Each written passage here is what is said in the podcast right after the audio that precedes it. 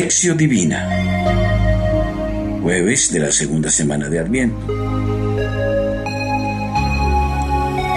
Oración inicial. Despierta, Señor, nuestros corazones y muévelos a preparar los caminos de tu Hijo, para que por el misterio de su venida podamos servirte con pureza de espíritu. Por Jesucristo nuestro Señor. Amén. Lectura del Santo Evangelio según Mateo, capítulo 11, versículos 11 al 15. En verdad os digo que no ha surgido entre los nacidos de mujer uno mayor que Juan el Bautista. Sin embargo, el más pequeño en el reino de los cielos es mayor que él. Desde los días de Juan el Bautista hasta ahora, el reino de los cielos sufre violencia y los violentos lo arrebatan. Pues todos los profetas, lo mismo que la ley, hasta Juan, profetizaron. Y si queréis admitirlo, él es Elías el que iba a venir. El que tenga oídos que oiga. Reflexión. En el Evangelio de hoy, Jesús opina sobre Juan Bautista. Comparado con personajes del Antiguo Testamento, no hay nadie más grande que Juan. Juan es el más grande, más grande que Jeremías, más grande que Abraham, más grande que Isaías. Pero si comparado con el Nuevo Testamento, Juan es inferior a todos. El más pequeño en el reino es más grande que Juan. ¿Cómo entender estas palabras aparentemente contradictorias que Jesús pronuncia sobre Juan?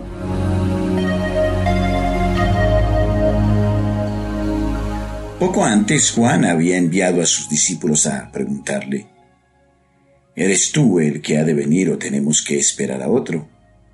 Mateo 11:3 Juan parecía tener dudas respecto de Jesús ya que Jesús no correspondía al ideal que él, Juan, se había hecho del Mesías, un juez severo que tenía que venir para llevar al cumplimiento el juicio de condena y de ira. Mateo 3:7 Tenía que cortar los árboles desde las raíces. Mateo 3:10 Limpiar el campo y tirar el palo seco al fuego. Mateo 3:12 pero Jesús, en lugar de ser un juez severo, es amigo de todos, manso y humilde de corazón, acoge a los pecadores y come con ellos.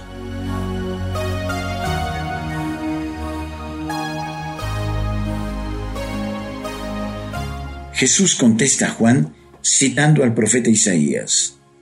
Vayan y cuéntele a Juan lo que han visto y oído. Los ciegos ven, los cojos andan, los leprosos quedan sanos, los sordos oyen, los muertos se resucitan y una buena nueva llega a los pobres. Y además, feliz el que me encuentra y no se confunde conmigo. Mateo 11, 5, 6. Es una respuesta dura. Jesús envía a Juan a que analice mejor las escrituras para poder cambiar la visión equivocada que tiene él del Mesías. Juan fue grande, el mayor de todos, y el más pequeño en el reino de los cielos es más grande que Juan. Juan es el más grande porque era el último del Antiguo Testamento. Fue Juan quien, por su fidelidad, pudo por fin indicar al pueblo el Mesías. Este es el Cordero de Dios. Juan 1.36. Y la larga historia iniciada con Abraham alcanzó por fin su objetivo. Pero Juan no fue capaz de comprender el alcance de la presencia del reino de Dios en Jesús. Él tenía dudas. ¿Es el Señor o tenemos que esperar a otro? La historia antigua, ella sola, no comunica a la persona luz suficiente para comprender la novedad de la buena noticia de Dios que Jesús trae consigo. El nuevo no entra en el antiguo. San Agustín decía, Novum in vetere latet, vetus in novo patet, que traducido significa el nuevo está escondido en el antiguo, pero el antiguo revela solamente su pleno significado en el nuevo. Quien está con Jesús y vive con Él, recibe de Él una luz que da ojos nuevos para descubrir un significado más profundo en el viejo. ¿Y cuál es esta novedad?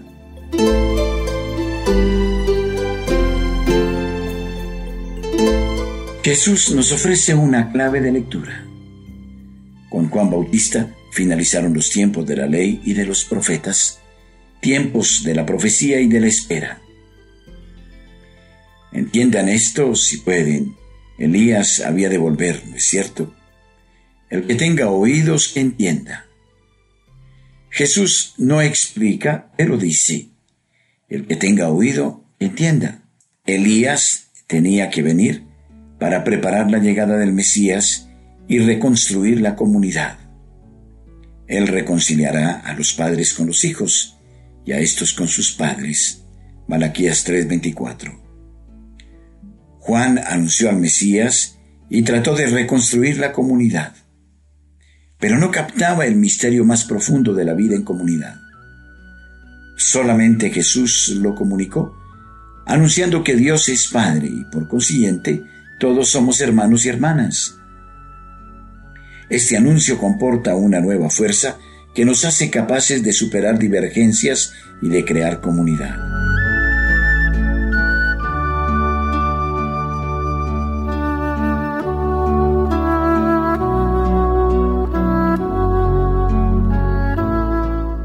Estos son los violentos que logran conquistar el reino. El reino no es una doctrina, sino un nuevo modo de vivir como hermanos y hermanas desde el anuncio que Jesús hace. Dios es Padre de todos.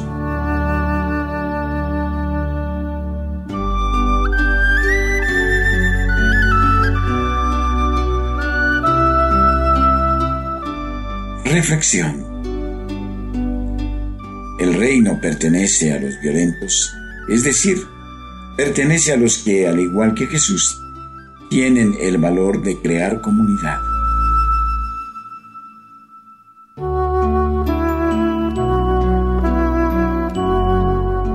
Jesús ayudó a Juan a comprender mejor los hechos por medio de la Biblia.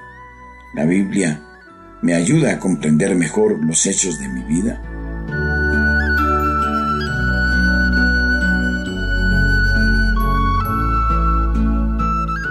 Oración. Te ensalzaré, Dios mío, mi Rey, bendeciré tu nombre por siempre. Todos los días te bendeciré alabaré tu nombre por siempre. Salmo 145, versículos 1 al 2.